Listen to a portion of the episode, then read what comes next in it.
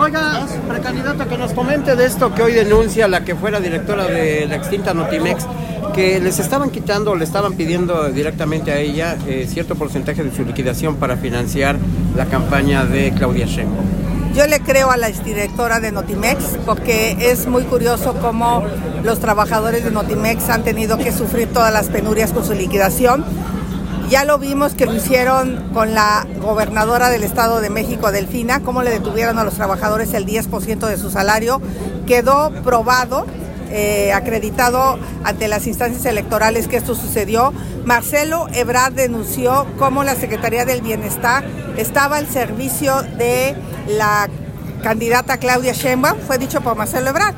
Entonces yo estaría pidiendo al INE que investigue estos dos casos de corrupción y le diría a Claudia que no le saque, que juegue derecho, que juegue derecho que ya basta de usar el dinero público para su campaña política, que explique de dónde salieron los cientos de espectaculares que fueron colocados a lo largo y ancho del país, que nunca dejó claro de dónde salieron las miles de bardas que están por todo el país, de dinero público, del dinero de los gobernadores, del dinero de los alcaldes. Entonces, esta no es una competencia derecha, no es una competencia como debe de ser en un ámbito democrático. Entonces, estaremos presentando las denuncias para que se investigue, por un lado, la Fiscalía, la, Fiscalía Anticorrupción, todo este tema eh, de abuso hacia los trabajadores de Notimex y por otro lado que el INE investigue el uso de recursos públicos en la campaña de la señora Sheinbaum. San Juan argumenta que le dijeron que esto era una práctica común en el gobierno federal.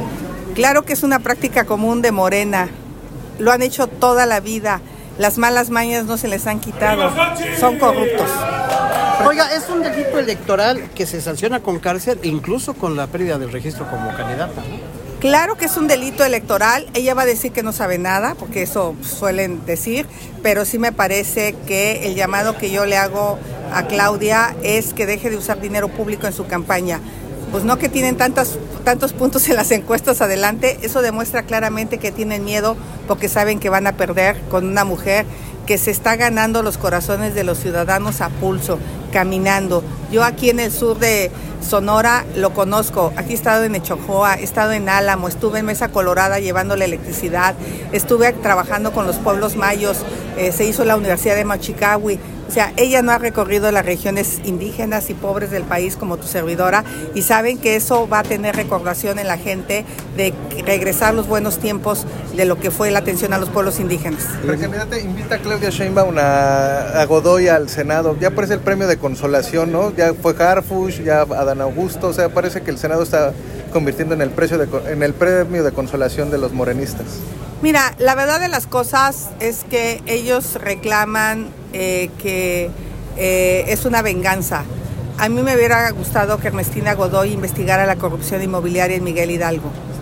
Eh, Minería 88, Gutenberg 126, Monte Camerún 50, son obras que en su momento yo denuncié por violar el uso de suelo y que no se hizo absolutamente nada. O sea, tiene razón con el tema de la corrupción inmobiliaria, pero no se investigó por parte de ella. Ella simplemente persiguió de manera facciosa a la oposición, pero nunca quiso investigar a los de su casa.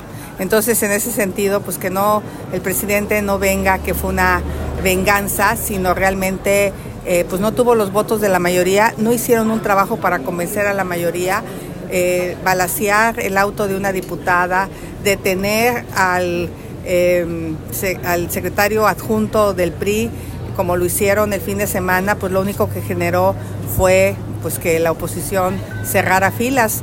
Ojalá propongan a alguien que se comprometa a resolver los feminicidios em, eh, y no pues a seguir protegiendo a funcionarios feminicidas que de manera extraña eh, pues asesinaron a esta mujer que pues ahí nuestras eh, activistas eh, señalan y que ella sabe perfectamente de qué se trata. Pues llaman en Europa a Ernestina Godoy para que se quede Ulises Lara como el encargado, a pesar de que no es abogado.